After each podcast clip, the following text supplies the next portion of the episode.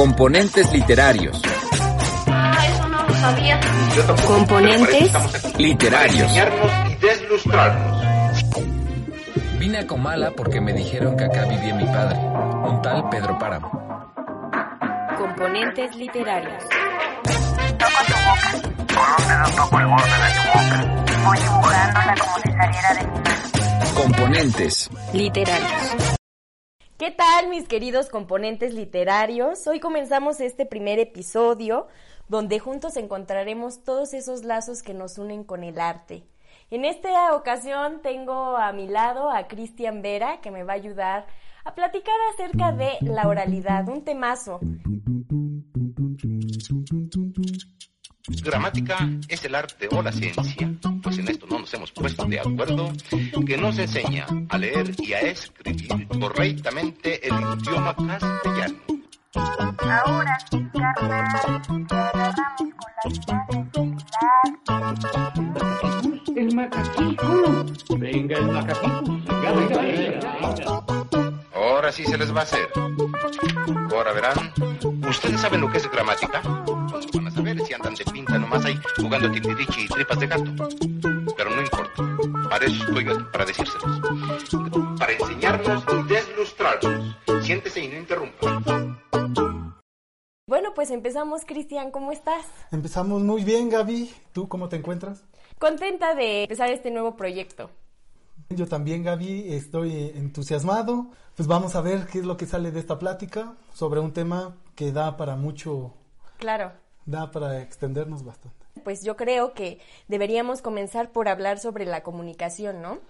Eso es como parte primordial en el ser humano al enfrentarte en- a vivir en una comunidad, desde el nacimiento, bueno, antes del nacimiento ya los papás en la panza ya le están hablando al bebé y todo, ¿no? Entonces, esa asociación que tenemos con los objetos, con, con- con las personas, de nominar, eh, es el, el primer paso para, para entender la oralidad.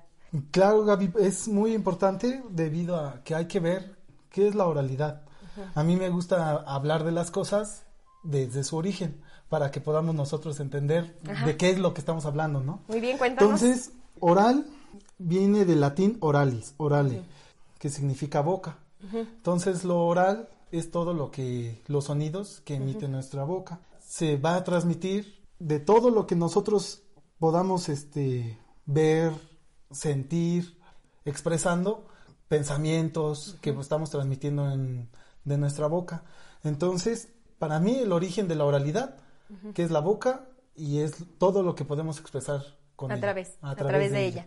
Sí, fíjate, Cristian, en realidad también hay como una documentación, si nos vamos, por ejemplo, a, a la Edad Media, una documentación acerca de la, de la oralidad, vemos que existían personas que eh, se llamaba mester de, de juglaría. Juglares eran como unos tipos arlequines que se dedicaban a contar todos los hechos que ocurrían en determinado sitio, ¿no? Pero lo hacían de una manera cómica, lo hacían de una manera en la que representaban, memorizaban e improvisaban ciertos hechos eh, relevantes, pero lo hacían con el sentido del lenguaje vulgar, o sea, se bajaban al pueblo y eh, pues reforzaban ese imaginario colectivo, ¿no? Y después también se contraponen eh, el mester de clerecía, que ya eran los clérigos que intentaban hacer lo mismo, pero obviamente ya eh, con un fin o un propósito pues de iglesia, de institución, de religión, para, para ir acercando a la gente y al pueblo a, a una educación eh, religiosa, ¿no? Digámoslo así. Sí, claro.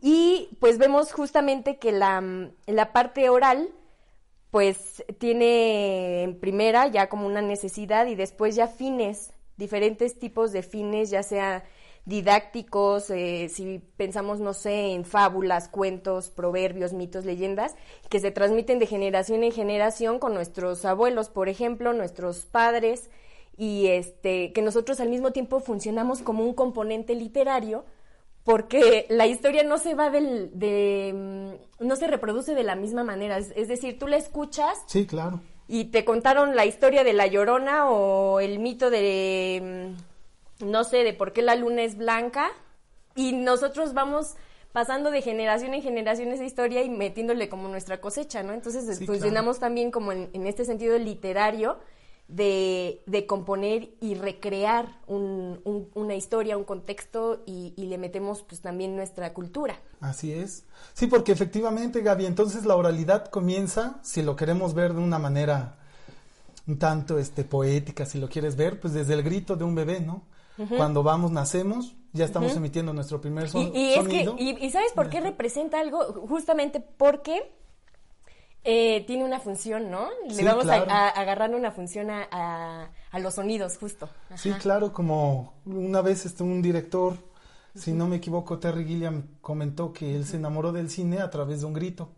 Cuando qué vio, porque antes las películas eran mudas, Claro. como muchos ya sabíamos, y cuando recién pasó el cine del cine mudo al cine sonoro, si lo queremos ver así, dice en una de sus primeras películas que vio, te- se inició con un grito, o sea, una mujer. Entonces, pues viene bien al tema, pues la oralidad se inicia con nosotros, un grito desde recién nacido. Se va eh, transformando en pláticas entre amigos, entre padres, maestros, como tú mencionabas. También es bien interesante ver que en este mismo sentido del discurso, de hablar o de, o de dirigirnos a alguien, tenemos también el sentido o una intención, o sea, hay un motivo, no solamente agarramos el, el- la parte comunicativa, como, ah, bueno, eh, necesito comprar este queso, ¿no? Y vas y compras queso gracias a, a poder comunicarte pero sin eh, esto ya va tomando otros eh, otros matices que podríamos entender aquí como em, como intencionados Em, claro. Como decías en, en el discurso por ejemplo del docente no que también se va reproduciendo una y otra vez yo me acuerdo eh, cuando bueno tuve la oportunidad de dar clases recuerdo que, que decía, yo no voy a decir esta frase que odiaba de tal profesor. Y, y resulta Sí. que llegas y dices la misma frase, ¿no? Y seguramente los chavos que también odiaban esa frase la van a, a decir y a decir cuando sean profes o no. Entonces, eh, tienen ya un sentido, ¿no? En la Sí, política, claro, los discursos claro. políticos, ¿qué es Claro, lo que pues, pasa, lo- no? ¿Cómo, ¿Cómo te enamoras de un político a raíz de su discurso, de, la, palabra? Ahí es cuando nos damos cuenta que la oralidad tiene un poder. No La solo, es, no solo es transmitir sentimientos, ideas, como estábamos comentando anteriormente, sino ya también tiene un peso muy importante en la vida de todos nosotros. Sí, Porque con el poder o podemos convencer a alguien de la palabra claro. O al contrario nos vamos a hacer de enemigos porque justamente como comentas no les gusta nuestra manera de hablar, de expresarnos, porque la oralidad o te da poder o te lo resta. Porque también se puede prestar a que justamente desde que alguien ya escucha la forma de hablar, tu forma de hablar, ya puede mencionar, ya uno ya podría saber este tiene cultura, no, este es de barrio, este Sí. es tal, tal, tal, Sí, simplemente como sus acentos, tal. Fíjate cómo por eso también eh, se puede relacionar con esta parte de la Edad Media con los juglares y con también con la misma mm, creación de, de invención y, y reproducción de nuestro mm, de nuestro idioma, ¿no? Como nace de lo vulgar y de lo que es pues el- que ma- la mayoría de la gente habla, ¿no? Claro, y pues que el, hablamos, ajá, del latín vulgar y de lo que se va conociendo y vamos adaptándonos justamente a, a la cultura y, así se va adaptando el lenguaje, pero también nosotros vamos haciendo modificaciones y, les damos entrada a, a diversas eh, palabras, a diversos discursos, pensamientos e ideologías. O sea, eh, el tema de la oralidad yo creo que es muy extenso y rico porque tiene diferentes vertientes y no solamente se coloca como en el ámbito didáctico, sino se va a la, a la la sociología, ¿no? A- a- sociología, ajá. En la manipulación, en el control, en todas la- en las tomas de decisiones, en los medios este, de difusión, los medios de comunicación, pues es la manera que tenemos la mayoría de las personas de comunicarnos, porque la oralidad si bien si viene, como mencionábamos, del origen de la boca, ya no ya no nada más se presta a eso. Con todo lo que conocemos hoy en día, ya igual ya no es necesario hablar, pero se van a seguir transmitiendo todas esas este Historias. sabidurías, historias, mitos, leyendas, que luego nosotros podemos decir, ah, es que este dicho o este mito era de mi abuelo. Lo Oye, que forman abuelo". identidad, ¿no? O sea, ¿cómo ves? Yo, yo siento que también a partir de los mitos, las leyendas y, y todos los dichos que nos, nos van contando nuestros eh, abuelos, claro, nuestra, nuestra sí. gente, se, se va volviendo una identidad, Claro ¿no? que va formando identidad. Tanto da la oralidad poder que hasta acentúa, realza, como lo quieras ver, ciertos lugares, historias. Uno de ellos, de los mitos que es muy popular entre aquí en México, es el del Callejón del Beso en Guanajuato. Y- y es de turístico. Mira- mira hasta dónde se llega. Es un lugar que tú podrías decir, ah, pues nada más es un callejón estrecho, ¿no? Donde está una ventana cerca de la Y otra. que en realidad hay muchos callejones estrechos en, Guanajuato, país, pero o- justo el Callejón del Beso tiene su historia, esa ¿no? historia y esa leyenda, esa oralidad que le dio, ahora sí que no sabemos Le dio quién, fuerza, le dio dio fuerza. fuerza, ajá, le dio fuerza a ese lugar y este, ahora sí que se empezó a, a- a llamar la atención de todos los demás de que ahí sucedió una tragedia de un par de amantes al estilo de un Romeo y Julieta, de que no, su papá no permitió. Trasladamos aparte contextos, ¿no? Claro. Los vinculamos de alguna manera. Claro, una tragedia de amor que no, no pudieron ser y ya se queda marcado ahí en el lugar. Que todos los que vamos, llegamos a. Incluso no necesitamos ir a Guanajuato, nos los van diciendo, Y conociendo. lo sabemos, ¿no? y Aunque lo no, sabemos. no se conozca Guanajuato, te sabes eh, que existe ahí el, mito. calle, el callejón del del beso. beso. Ajá. Y nos explicamos también el mundo a través de, de eso. Eh, Recuerdo que estaba viendo una película que se llama mm, Al otro lado y es mexicana y tiene tres historias, pero justamente la historia de... mm, de la mexicana, porque eh, junta España, Marruecos y eh, Cuba y México. Y en, en la película, en la parte me- mexicana, meten eh, una leyenda de una mujer que, que roba hombres, ¿no? En el lago, pero así como que en el tono de la llorona. Ajá. Y, y que la gente se lo cree, ¿no? Y que la gente vive con eso y que aparte su educación se rodea de, de, esa, de esa leyenda al punto de creerla tanto y no pasar del lago o, o- o llevar su día a día teniendo límites. Sí, Límites claro. por el por, por creer. ¿Por qué? Ajá. Porque ya la oralidad lo que provoca es que no nada más te lo quedas tú. Se lo quedan varias personas. Es- es un Yo imaginario ti, colectivo, es ajá, un Yo te lo imaginario transmito colectivo. a ti, Gaby.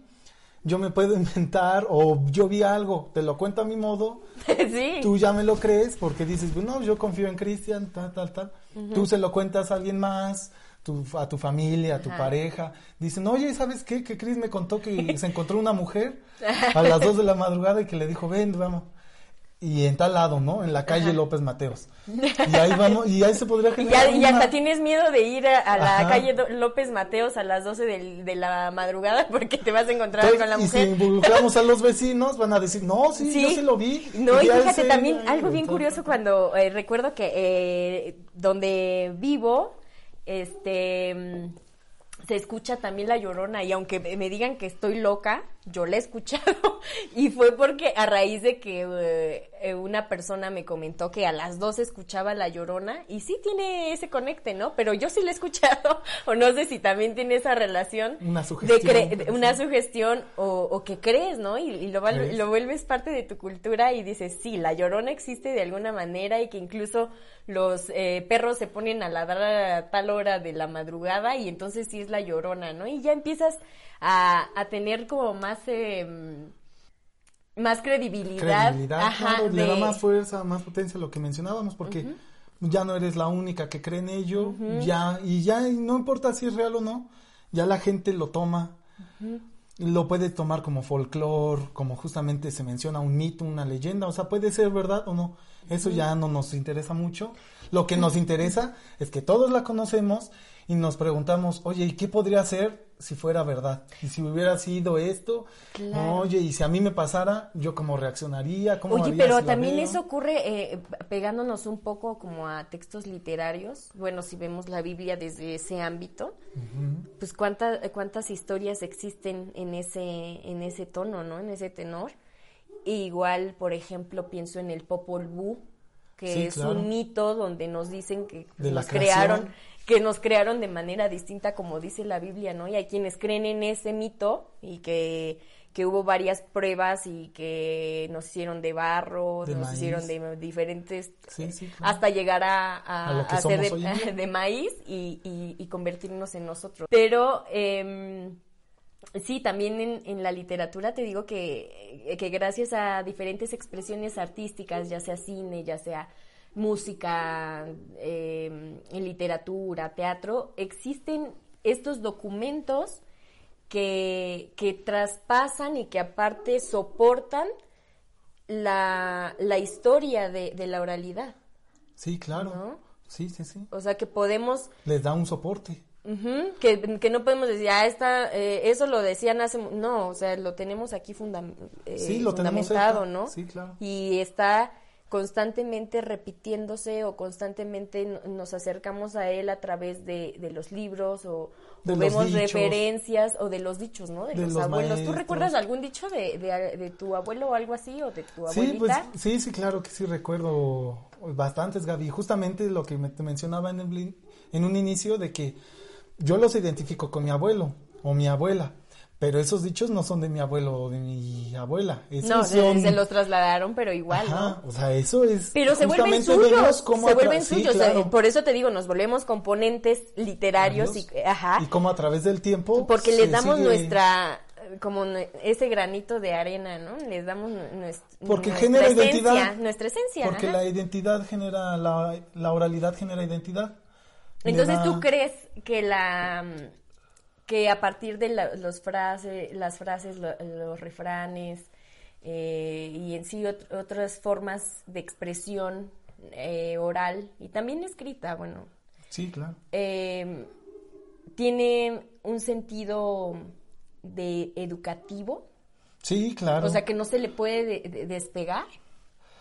Yo creo que sí van muy juntos. No sé, tú no lo podría tomar por separado, pero sí tiene al final una intención que es este, educar. Por ejemplo, ahorita que me preguntaste, un dicho de mi abuelo, pues es que una frase, si lo quieres ver, que nos decía, "Ah, muévete aunque no hagas nada. Yo ahorita ya que me encuentro laborando y todo, veo a mí mismo, a otros compañeros que de Diciendo, repente... se- "Muévete, que-". No, no, no, no que se muevan, yo se los digo ahora. O sea, porque los veo detenidos, así mirando cualquier cosa, contemplando su celular, lo que sea. Y pues justamente ahora yo ya transmito eso de muévete aunque no hagas nada. Sí. O sea, que te vean activo, qué tal. Entonces la intención igual de mi abuelo, pues era molestarnos o molestarme en ese momento, de una manera no violenta, pero ya se me quedó a mí en el chip. Y entonces y yo aparte, ya- pues, eh, eh, tener una interve- intervención comunicativa, ¿no? Sí, De- eh, claro. no solamente es como dices, no, a lo mejor no buscaba molestarme, pero él buscaba hablarme y era una forma de romper el hielo también, ¿no? Así es, claro. Entonces, sí, sí tiene un fin educativo si tú se lo quieres ver de esa manera. Ahora es como mencionábamos, la fuerza de la palabra, de la oralidad, puede ir- irse en varias este, vertientes. Ya depende de la intención que tú le des. Puedes convencer a la gente diciéndole la verdad o convencer a la gente diciéndoles mentiras. Si eres bueno en la oralidad de más, expresando lo que quieras, pues las puedes convencer, tanto usando verdades o usando mentiras. Claro. Y entonces, ahora sí que ahí nos da, como mencionabas, los políticos, los religiosos, uno podría ya ser más crítico y decir, no, pues yo no les creo ya nada a ellos. ¿Por qué? Porque se la pasan mintiendo. ¿Y por qué juzgamos justamente de eso? Si cada político es individual, ¿no?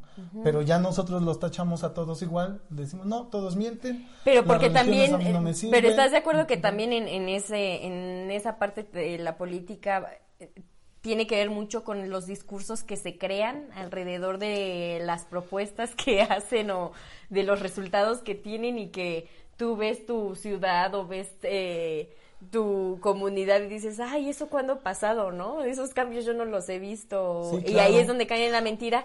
Pero dentro de, también el, el discurso se, se adorna y se llena de protocolo. O sea, no solamente es el fin también en este sentido convencer a la gente, ¿no? Como en esta retórica y con estos usos de, de emo- emotividad y, y realce de las palabras, sino que también tienen en otros otros sentidos, o sea, se van a, a un sentido de mentira, o sea, cómo pueden atravesar esa parte de Sí, la claro, mentira, porque ¿no? Por- como- Y es súper diferente de lo que estamos hablando, de lo que in- implica el mito para para fines de, de saber o darnos explicaciones de cómo surge el mundo, cómo surgen circunstancias que tenemos en el día a día, a diferencia de una mentira, ¿no? Porque en el mito pues no se está comprobado, comprobado Pero no sabemos pero si es una mentira. pero no sí. sabemos, ajá, o sea, no es como bastante inocente el, el Sí, punto claro. y, y tiene un propósito pues Una intención diferente. Claro, a a diferencia de un, un sentido oral, de un discurso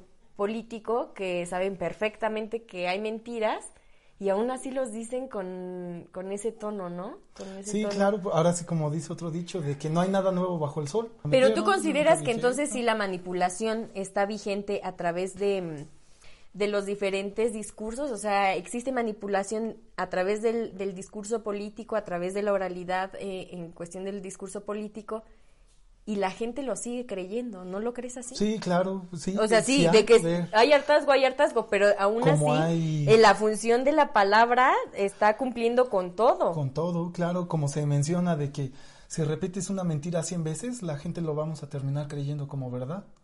¿Por qué? Porque se nos está repitiendo tanto y tanto, tanto. Es precisamente la, el condicionamiento que tenemos desde la escuela, desde antes de ir a la escuela con nuestros papás, abuelos, tíos, quienes nos hayan educado. Como mencionaste en el inicio, se educa a través de la palabra primeramente. Ya después vienen las otras, este, enseñanzas como escritura, ahorita ya las audiovisuales, pero la oralidad no solo se basa en la manipulación, también puede ser su contraparte, puede presentarse la oralidad para liberar. Sí, hay, hay discursos que tienen propósitos diferentes y los logran. ¿Te viene alguien a la mente que haya hecho eso históricamente, artísticamente, que haya logrado eso? Así tal cual, tal cual, no, Gaby. ¿Por qué te lo menciono? Porque siento que nosotros como humanidad todavía no hemos avanzado ¿No crees a que ese ni, terreno. no crees que ni Ha habido Martin intentos, ha habido intentos, pero para mí tienen que tener una finalidad. Claro, yo no soy este quien para criticarlos ni juzgarlos, no, esa es mi intención. Lo que voy a mencionar es de que yo veo que ellos no lograron al final su cometido. ¿Por qué? Porque justamente nosotros como receptores del mensaje o no lo entendimos bien o lo tomamos a nuestra manera. Claro que hubo personajes este, ilustres que intentaron liberar, a, este, como tú mencionabas, Martin Luther King, a la comunidad afroamericana en Estados Unidos, Mahatma Gandhi, este, a la India. Podemos pensar en el Dalai Lama que quiere este, liberar al Tíbet de la influencia china. Sin embargo, Gaby, los problemas de todos esos que he mencionado todavía persisten. La comunidad afroamericana en Estados Unidos todavía tiene problemas. India también. Entonces, claro que ha habido personas que liberen, pero expanden la conciencia a través de la sabiduría, a través de la oralidad, de un boca en boca, de un mensaje, pero nosotros o no lo hemos asimilado o no lo queremos asimilar y no queremos que nos muevan del lugar en donde estamos. Ahorita sí se me viene un personaje que yo sí admiro, que si lo quieres ver es un, él no se mencionaba, él no se catalogaba como un gurú, es un nombre de, de- se llama Jiddu Krishnamurti, un, no es gurú, pero para que todos lo entendamos voy a ocupar esa palabra, pero él no se este, identificaba como tal, que es un gurú, un O sea, no lo representa, no lo representa. pero para que lo entendamos todos, bueno, es un líder espiritual, todo lo que él menciona es justamente lo que tú me estás preguntando. Él dio un discurso en la ONU, si no me equivoco, en 1986, donde varios este, integrantes de la Organización Nacional de las Naciones Unidas le hicieron diferentes preguntas y una de ellas le mencionaron por qué el ser humano es violento. Y Krishnamurti había dado conferencias desde que él tenía 19 años. Se fue de la India a Inglaterra, ahí lo educaron. Entonces, desde esa edad, una corta edad, empezó a dar conferencias y en la ONU les dijo, miren, yo estas preguntas las he recibido a través de toda mi vida. Él ya dio su discurso más de 90 años. Él ya lo tenía este, cuando lo dio. Y dicen, todos estos 30, 40, 50 años, siempre recibo las mismas preguntas. Y yo siempre doy las mismas respuestas. Krishnamurti, justamente por eso es lo que quiero hacerte ver, Gaby, que decía Krishnamurti, ¿de qué sirve que yo dé respuestas? ¿De qué sirve que yo dé la iluminación, la liberación a través de la oralidad? Si el ser humano, él lo mencionaba, este que ya estamos aquí por más de dos mil años en este mundo y nosotros como seres humanos seguimos siendo violentos, bárbaros. Ya pasamos por dos guerras, muchas guerras, incivilizados si lo quiere ver. ¿Qué más necesitamos que suceda Para para, que nos cambio. demos cuenta, para que nos demos un cambio. Cada época va a tener sus crisis. Ahorita estamos pasando por una, pero hubo una crisis en los 80, hubo una crisis en los 40, hubo una crisis en los años 20. Así que a cada generación le va tocando sus propios problemas. Claro que ha habido personajes que liberan. Y No, y que a lo que mejor eh, decimos no en su Pero totalidad han liberado, pero sí hay quienes, sí, sí, a su hay comunidad, que- que... es lo importante, porque es Claro. lo único que nos deberíamos de interesar y de preocuparnos, si lo quieres ver, de influir de esa manera, en una buena manera. ¿Para qué? Para no cometer los mismos errores, como justamente Krishnamurti respondió en la ONU, que decía, "Yo- ¿para qué me hacen las mismas preguntas? Si no O sea, re- cambiado?". estamos Y los regresando, ¿no? Es un retroceso. Y, los, y las personas que le hicieron las preguntas en la ONU eran muy distintas Ajá. cuando alguien se los preguntó en los años 60, 70. Y, se- Y- las cosas siguen igual. y las cosas Oye, siguen pero igual. ¿sabes qué? Que ahora me viene a la mente también otro ejemplo de, de la cuestión de el uso de la oralidad a través de estos eh, como que cursos como muy ahorita populares, ¿no? Como de coacheo. Ah, un coaching, claro. ¿no? De ahora que- cómo llevar pero tu la vida. o sea, te dicen eso, eh, cómo Claro. llevar tu vida y, y ve, fíjate, es como la contraparte de, de lo primero que decíamos de los refranes, de las frases, eh, pues que sí te decían, ¿no? Yo recuerdo que mi abuelita decía mucho el de árbol que crece torcido, jamás, Jamás su tronco endereza, ¿no? Claro. y, y en realidad como que sí, así es caso. Siempre que veo un árbol torcido dije, ah, bueno, no se endereza. No se endereza, pero eso se traspola a la sabiduría de las exacto. personas. Pero es lo que te digo, es la contraparte, a pesar de que también utilicen la oralidad, el sentido está totalmente eh, como alejado.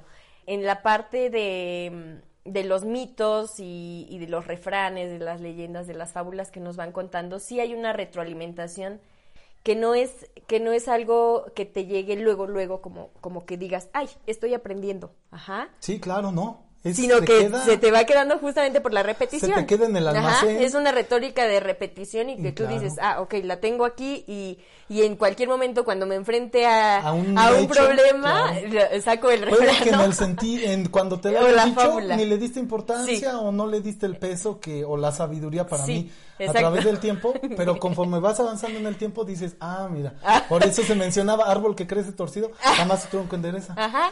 O como mencionaba Pero te digo que, que también que me, me causa como que eh, esta impresión contraria de, de los cursos estos de coaching. Ajá, que, Porque te- que- vamos- porque aparte pagas un montón. o sea, sí, no, es, no es como que digas, ah, sí, es, es gratis o es una labor altruista meramente. Porque mira, vamos, vamos ligado a lo que mencionábamos en el inicio de mitos y leyendas, de que igual ya no nos interesa mucho si es verdad o no. Ya lo aceptamos o lo queremos aceptar. Puede que suceda lo mismo con el coaching. Unas personas pueden decir, no, eso es fraude, es estafa. Porque, ¿cómo pero van a ayudar creen. nada más? Pero hay quienes Pero, les ¿y, cuál sirve. es- y fíjate, y ¿cuál entonces- es el...? eh, o sea, yo nunca he asistido a uno, pero me han contado. Sí, ¿Cuál claro. es la parte fundamental y la guía? La palabra. Sí, claro, que te la tienes tú que estar repitiendo. Yo sí conozco a dos personas que han estado en esos cursos de superación personal, si lo quieres ver así. Sí. Y es lo que se repiten, justamente lo que estabas hablando, Gaby. Van y se dicen, tú tienes que ser leyenda. Hoy es un día de Mira, leyenda. Entonces a dicen, eso es a lo que voy, que cómo utilizan una, una parte que lo, hay una línea delgada, es que no es tan delgada, porque sí hay diferencias, hay diferencias, pero la, la unión que puedo encontrar es la palabra y que tienen un estímulo para, para que la oralidad funcione o no de determinada manera, ¿no? En el, en el caso de los mitos te llega de una manera que no, que, que tú no lo sabes y sin querer, conforme Sí. vas avanzando en la vida, vas utilizando ese, ese como Eso. refuerzo para tu educación o para tu cultura, etcétera. Luego tú se lo transmites a tus hijos, Sí, ¿saben? pero, pero se me hace como bastante inocente. eh, Diferente. ajá, diferente, que no A necesitas una- dinero para a un coacheo, A o un eso, no se puede decir así, ¿no? Sí, Entonces, claro. es eh, todas las motivaciones que puede lograr la, la oralidad, es el hallarle el sentido, pero también saber que no todo tipo de oralidad es arte. No todo tipo de oralidad puede ser un componente literario. O sea, eh, eh, eh, empezamos hablando de los juglares, de, de, de Los mitos. clérigos, de los mitos, de las origen de la leyendas, del origen de la palabra, Que es la boca. pero pero- que, que sí se pueden vincular con la, la literatura o con el cine y que tienen ese principio, que, que tienen el principio de crear y de, de sacar de la realidad y de, del- también de la ficción algunas, eh, algunos puntos de educación, educacionales, ¿no? Pero no siempre podemos, eh, es, una, es una cosa que sí quiero recalcar, que no podemos decir que toda la oralidad puede pertenecerle al arte. Pues no, porque no todas las personas. No, ni, ni siquiera la No, intención ni la, motivación. Claro. No tienen el mismo. Entonces sí, eh, eh, en este punto como que de, del programa sí es importante que recalquemos que estamos dando diferentes y divagando alrededor de diferentes ej- eh, ejemplos eh, en donde la oralidad está presente, pero que no toda le pertenece al, al ámbito artístico. Claro que no, porque la- el arte, uno de sus fines, que tiene varios, además de transmitir los sentimientos, emociones, una visión diferente del mundo, sí tiene que tener un valor estético. Y claro que no todo lo que hacemos o decimos va a tener un valor estético. Uno podría decir, sí, Cris, pero pues todo podría tener un valor estético, hasta lo vulgar. Pero ah, ya lo podrías tú clasificar en diferentes categorías. No, esto es como lo de, y lo hacemos todos los días. No, eso es corriente. Ah, qué corriente. Vulgar. Qué vulgar. O acá que anda. La belleza, habla- ¿no? La tipo, el tipo de belleza, claro. ¿cómo lo vas? O que habla, no, es que habla muy fresa, o que habla bien finolis, y que tal, tal, justamente por eso. Y sí, efectivamente, no toda la oralidad va a pertenecer al arte, porque no todas las personas estamos motivadas por generar una estética. Una estética, sí, un, cal- un valor, eh, eh, un valor bello. estético. Ajá, exacto. Sí, a, eso es a lo que me refería, que, hay- palabras- que habría que acotar que la oralidad está en muchas, en muchas partes, justamente porque nace de la comunicación y porque nace de una relación, eh, eh, de una necesidad de relacionarte con las demás personas, Porque porque es- vivimos es- en un mundo de comunidad. Porque es la motivación. Pero eso no significa que, ay, ya están haciendo su discurso, no sé, en tal meeting y, y es arte, pues no. Sí, ¿no? No, Porque habría- nuestra habría oralidad que se ubicar. puede prestar para crear o para destruir. Puede ser un mito para crear un mito para destruir, una leyenda para crear, una leyenda para destruir a determinada persona, a determinado lugar. También puede ser un discurso, un coacheo para ayudar, crear des- o destruir. Sí. Y no todo va a ser lo... Aunque eso no es arte. Sí, no, no, claro que no. Y no estoy en contra de eso, pero solo quiero hacer la diferencia, Sí. Como resaltar es, esa parte. Y bueno, ¿nos ibas a compartir una leyenda o un, un texto, un- aparte de un texto? Sí, mira, Gaby, te iba a mencionar justamente, de aquí traigo mi libro de mitos y leyenda, de una oralidad, que justamente una de las más populares que tenemos, que es de La Llorona. Arráncate, pues. Dice, mira, aquí es lo que viene escrito tal cual, ¿eh? Ajá. Dice, desde épocas prehispánicas se cuenta de una mujer que por las noches aparecía, lamentándose con este grito, ¡ay, mis hijos! Se cuenta que un caballero español vivía en la Nueva España con una mujer criolla con la que pro- pro- procreó dos hijos. Conoció a una hermosa mujer española de la que se enamoró y pidió su mano en matrimonio. La madre de sus hijos al enterarse perdió la razón y mató a sus hijos. Los vecinos que se percataron de esto la sacaron de su casa y la arrojaron piedras hasta matarla. Por este pecado se dice que regresaba por las noches lamentando su acción con este espeluznante ¡Ay, mis hijos! La versión prehispánica dice que la diosa de las mujeres de las culturas prehispánicas muertas en parto permitía que éstas bajaban en los días del calendario que se les dedicaba para espantar en los caminos a los niños. Otra dice que esta mujer cargaba con una, una cuna con el cadáver de un niño y se lamenta terriblemente durante su nocturno deambular. También se cuenta que esta aparición era la Malinche, Doña María, que a Cortés le sirvió como intérprete y era considerada como una traidora a los indígenas. Se dice que ella lamentaba la destrucción de su pueblo. También menciona, existe otra versión que narra la aparición de una mujer hermosa, de hermoso cuerpo, vestida de blanco y con el rostro cu- cubierto por un velo, y flotaba. Esta aparición provocaba una reacción sobre los hombres ebrios o mujeriegos, que al ves. verla la seguían hasta que lograba sacarlos del pueblo. Hay que y- tener cuidado con Sí, eso. claro. y por la orilla de los ríos o rumbo al- a lo alto de los cerros, ellos lograban darle alcance y al descubrirle su rostro, les ocasionaba la locura o la muerte. También menciona, en una ciudad de Aguascalientes, se cuenta de una joven de sociedad, Marisa López de Figueroa, casada con un buen hombre, responsable y cariñoso, pero no tenía fortuna y ella gustaba de la vida en sociedad y el dinero que le entregaba a su, des- a su marido, le entregaba a su marido, lo despilfarraba. Tenía cuatro hijos que dejó al cui- cuidado de la servidumbre hasta que el marido enfermó y murió. Sobrevivió un tiempo vendiendo los muebles. Desesperada, resolvió llevar a los niños de paseo. Les pidió que alisaran, que alistaran, pues irían al río de los Pirules. Llegando al río, los fue arrojando uno por uno, y aunque ellos le tendían sus manitas, ella no se inmutó y volvió a su casa, donde se dio cuenta del terrible acto y volvió por ello al ver que todo era inútil y se arrojó también. Se descubrieron cinco cadáveres en el río. A partir de entonces, a medianoche, la mujer salía de su tumba y atravesaba la ciudad lamentándose hasta llegar el río, al río donde desaparecía. También se dice que un una carruaje conducido por un espectro lanza llamaradas recorría, recorría la ciudad hasta que desaparecía.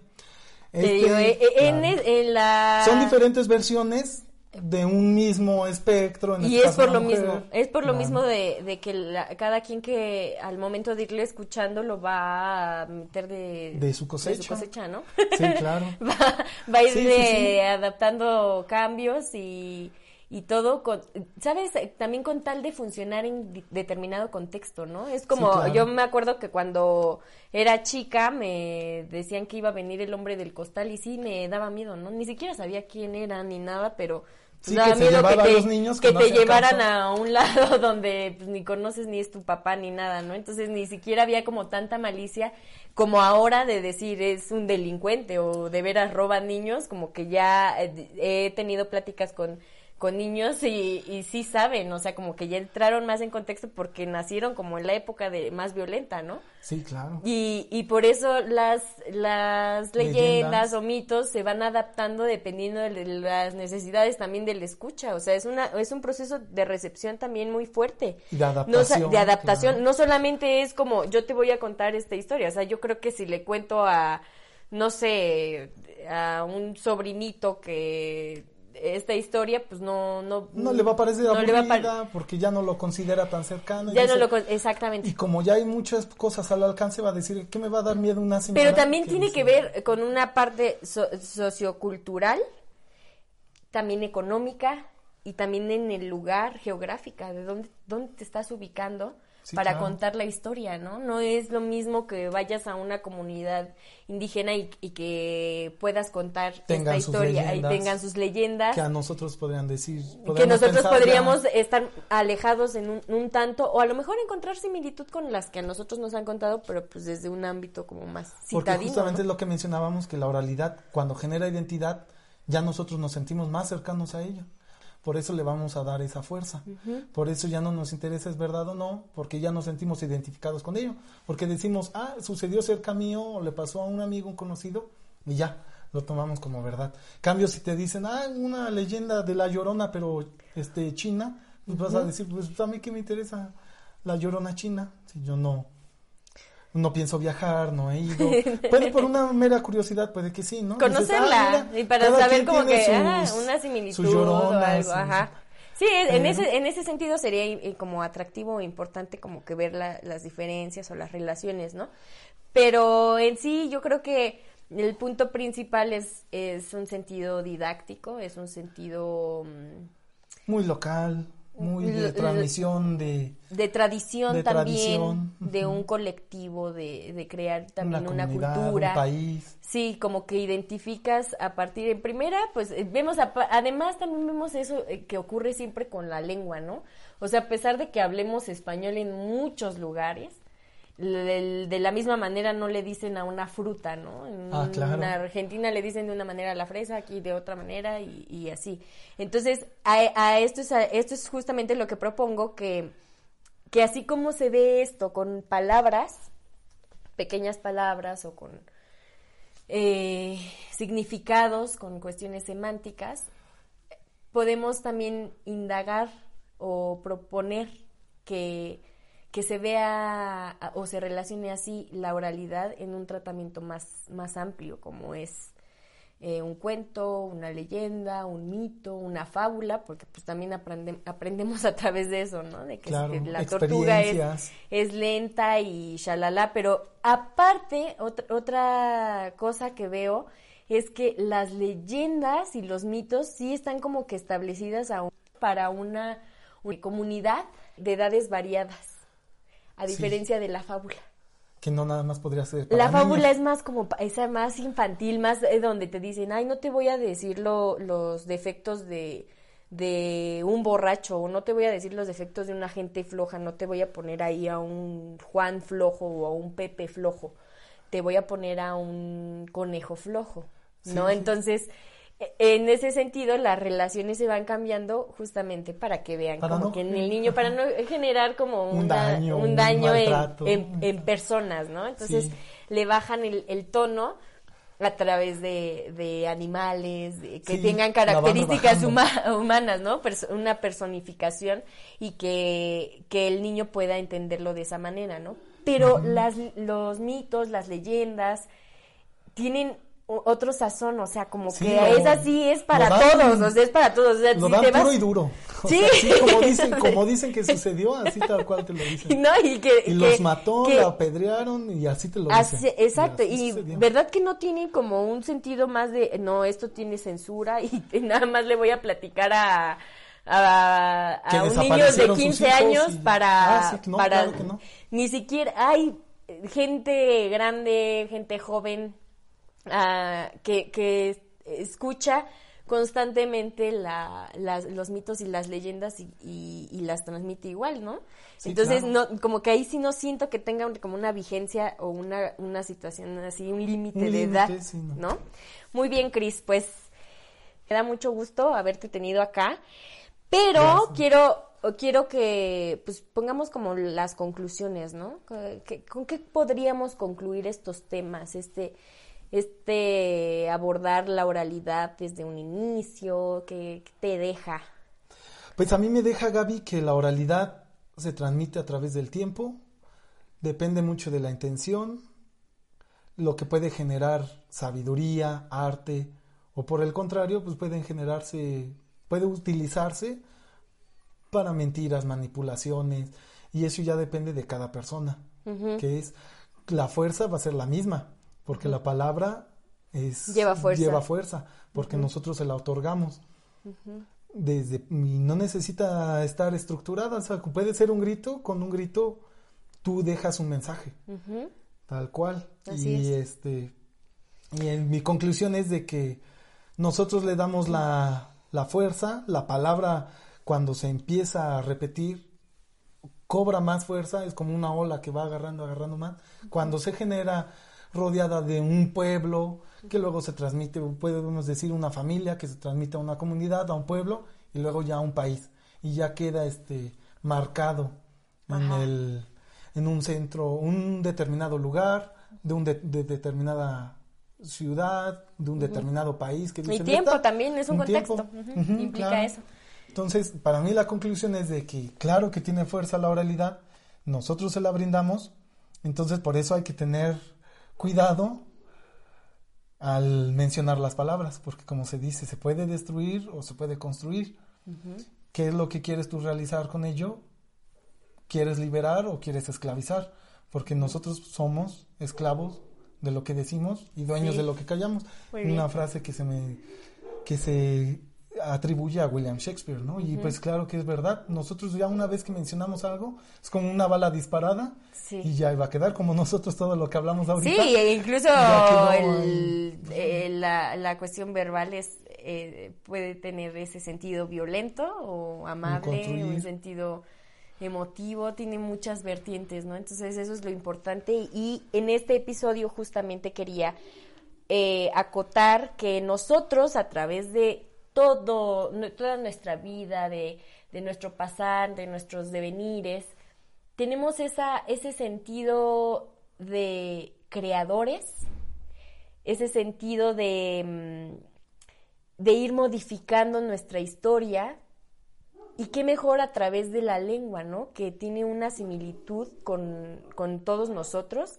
Quería encerrar, justificar bien el propósito de, de este podcast eh, y decir que, que pues nosotros eh, vamos formando parte de la cultura y la cultura nos está, nos, nos retroalimenta, ¿no? Vamos eh, de manera recíproca creándonos. Entonces, justo como la palabra, nosotros somos componentes, somos componentes literarios y en este caso, qué mejor mencionar que vamos reproduciendo de generación en generación las diferentes, em, las diferentes expresiones, ¿no? Los diferentes géneros literarios que, que tienen sus aportaciones principalmente en, no sé, en el caso de la leyenda y los mitos, sus aportaciones principales en, en la parte verbal, en la parte oral y después en la escrita, ¿no? Entonces, primero nosotros nos componemos así y los vamos retratando de esta manera, como en el texto que nos hiciste favor de leer, donde podemos ver que la llorona yo la conocía de otra manera y ahí nos Sí, la claro. cuentan de una y, de y- otra, y de de tres otra. maneras. y hay muchas formas. Sí, Ajá. hay quienes dicen también, ¿no? Y que ponen ya con Hernán Cortés y ya hay, hay como que una parte contextual entre la conquista, España y, México, demás. ¿no? Sí, puede pu- funcionar como una metáfora, una Sí, hay quienes el- el- respetan mucho como la dignidad de la llorona y la ponen como una mujer que está pues enojada y que mata por eso o, a- o al revés, hay quienes dicen que salva gente y que si eres bueno te va a salvar, ¿no? En el momento en que te la encuentres. Y esto es una muestra de que el arte y la cultura está más cerca de nosotros de lo que podríamos nosotros creer. Claro, exactamente. La, la cultura está en todo, en todo. En cuanto nos levantamos ya estamos eh, respirando la cultura, ¿no? Así. Muy bien, Cris. Pues muchas gracias. Muchas gracias y, a ti, eh, pues los esperamos en el próximo episodio. Eh, vamos a tocar un tema también muy interesante que pues, se vincula un poco, el albur, que se vincula un poco con esta, esta parte de la palabra, el la se vincula con muchas cosas. Y el albur también, eh, de eso se trata, ¿no? Que veamos que Y el sobre arte todo con una en particular, ¿eh? Pero... Sí. con una cosa en particular, pero sí. también. Ahorita nos Pero sentamos. esa cosa se puede vincular a otras cosas. Ahorita nos sentamos y ya seguimos platicando de esa cosa en particular con la que se pone. Muchas gracias a todos por escucharnos y espero nos escuchen en el próximo episodio. Esto fue Componentes Literarios.